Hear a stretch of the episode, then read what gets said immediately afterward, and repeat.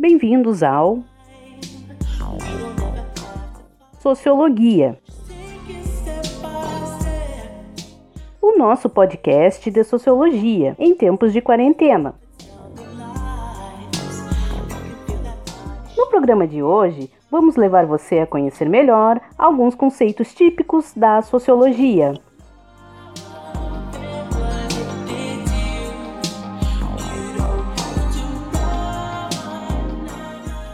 O nosso convidado de hoje é o professor Luiz Aristeu dos Santos Filho.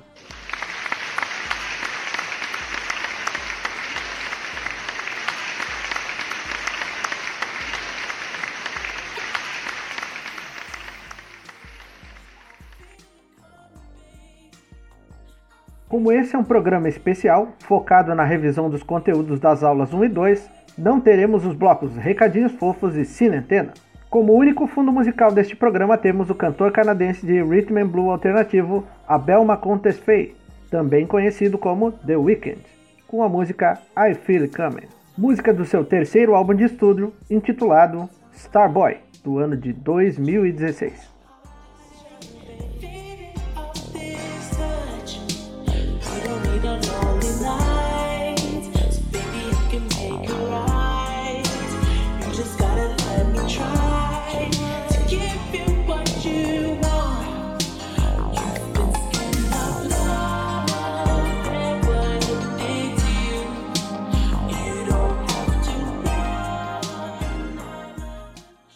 Conceitos de hoje são trabalho, história e humanização, o conceito de trabalho nas diferentes culturas, e sociedade industrial, dois pontos, trabalho, sociedade capitalista, entre parênteses capital, e as relações de conflito e poder na sociedade.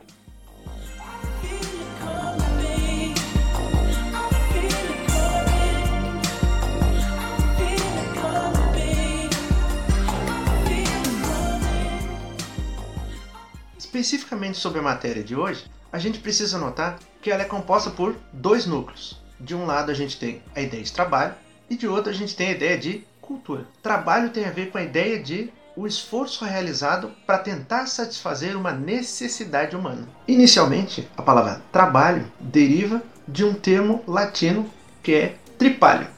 Tripalium era um instrumento de tortura composto por três pedaços de pau amarrados. Esse instrumento de tortura era utilizado para estimular que as pessoas realizassem determinada atividade física. É importante notar que o uso do tripalho não se limitava a estimular escravos a trabalhar. Afinal, trabalhar, ou a ideia de trabalhar, não era visto como algo muito digno. E assim, as pessoas deveriam ser estimuladas a realizar esforço físico. Com o tempo, o instrumento de tortura foi abandonado e tripalium, ou trabalho, passou a designar o próprio ato de realizar um esforço físico. Historicamente, trabalho vai estar ligado à ideia de subalternidade, ou seja, de que sempre vai existir alguém que diz para outra pessoa o que ela deve fazer. No século XX, especialmente no seu início, trabalhar era algo muito duro para as pessoas. A maior parte das atividades desenvolvidas pelos seres humanos era de trabalhos físicos, Charles Chaplin, no filme Tempos Modernos, nos apresenta como o trabalho era encarado dentro de uma fábrica. As pessoas realizavam um trabalho repetitivo. Além disso, esse trabalho era bastante cansativo, pois ele envolvia, na maior parte das vezes, a realização de um esforço físico que normalmente era superior ao que o ser humano consegue aguentar. Embora as fábricas fossem um local de substituição do trabalho artesanal, Inicialmente, não havia máquinas. As máquinas foram surgir apenas após a primeira revolução industrial. Foi graças ao trabalho de máquina que o trabalho humano começou a ser reduzido. Se antigamente o artesão era responsável por construir uma peça do início ao fim, o trabalhador da fábrica realiza uma pequena atividade dentro de um grande número de operações que vai acabar levando à construção do objeto desejado. Para a sociologia, o estudo do trabalho vai importar em algumas diferenciações. Uma das primeiras diferenciações é separar a ideia de trabalho público do trabalho privado. Trabalho no serviço público normalmente envolve a pessoa ser nomeada por conta de ter sido aprovada em um concurso público.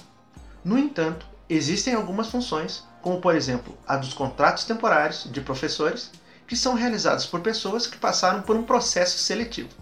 O objetivo do concurso público e também de qualquer outro processo de seleção é selecionar a pessoa mais qualificada para o trabalho. Quando falamos do trabalho na iniciativa privada, ele normalmente não está associado à ideia de concurso público.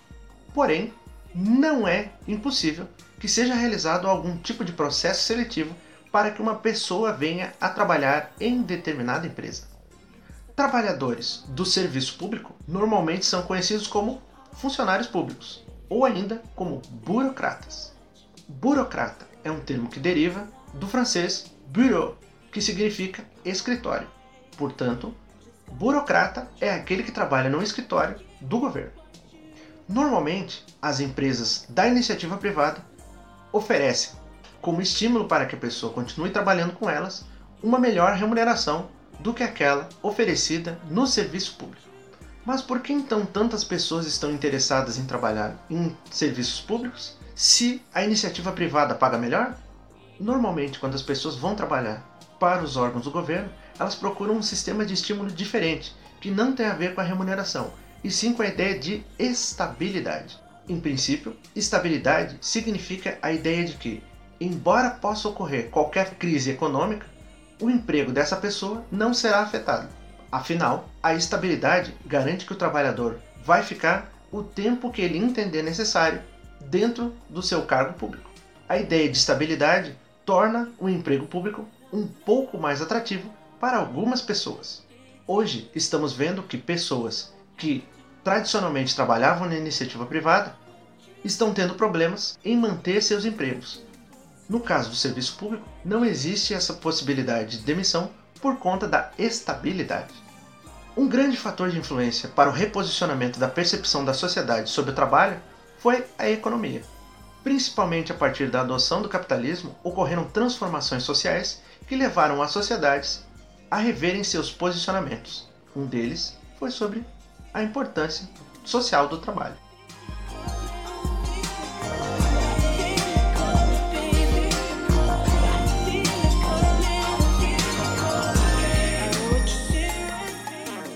Criatividade é particularmente importante em empresas que lidam com tecnologia ou que desenvolvem produtos e serviços virtuais. Esses produtos de tecnologia ou produtos virtuais estão diretamente ligados à ideia de tecnologias de informação tracinho comunicação, as chamadas TICs. Hoje a gente consegue perceber que o papel das TICs é altamente relevante. Toda essa experiência que a gente está tendo com a pandemia tem nos provado que cada vez mais a tecnologia faz parte da nossa vida. Dentro desse tema, a gente precisa lembrar de uma coisa muito importante. O telefone é um meio de suporte extremamente importante para o desenvolvimento das tecnologias de informação tracinho comunicação. Embora o telefone seja um meio de suporte, a ideia de criar um novo meio de comunicação que não dependesse de estruturas físicas vai surgir apenas após a Segunda Guerra Mundial. É a partir dos esforços e do investimento do exército americano e dos trabalhos dos melhores pesquisadores de universidades inglesas e americanas que vai surgir a ideia de criar um meio de telecomunicações novo que não vá depender da estrutura física do telefone.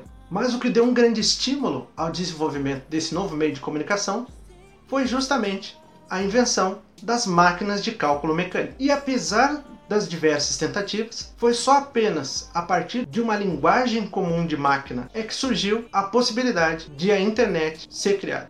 Porém, demorou mais ou menos até o final da década de 90 para que pudesse surgir aquilo que se tornou a internet comercial. Após a realização das primeiras compras virtuais, é que foram realizados investimentos no desenvolvimento de segurança de internet e que se tornou possível a realização efetiva de negócios puramente pela internet. No entanto, apenas com o desenvolvimento de tecnologias como Wi-Fi e a internet móvel de quarta ou quinta geração é que começaram a surgir plataformas como Orkut, YouTube e mais tarde redes sociais como Facebook e aplicativos como WhatsApp e Instagram. Todos esses elementos ajudaram a criar uma nova cultura de produção de conteúdos por pessoas comuns e que esse conteúdo estivesse acessível por diversas outras pessoas em diversos lugares do mundo.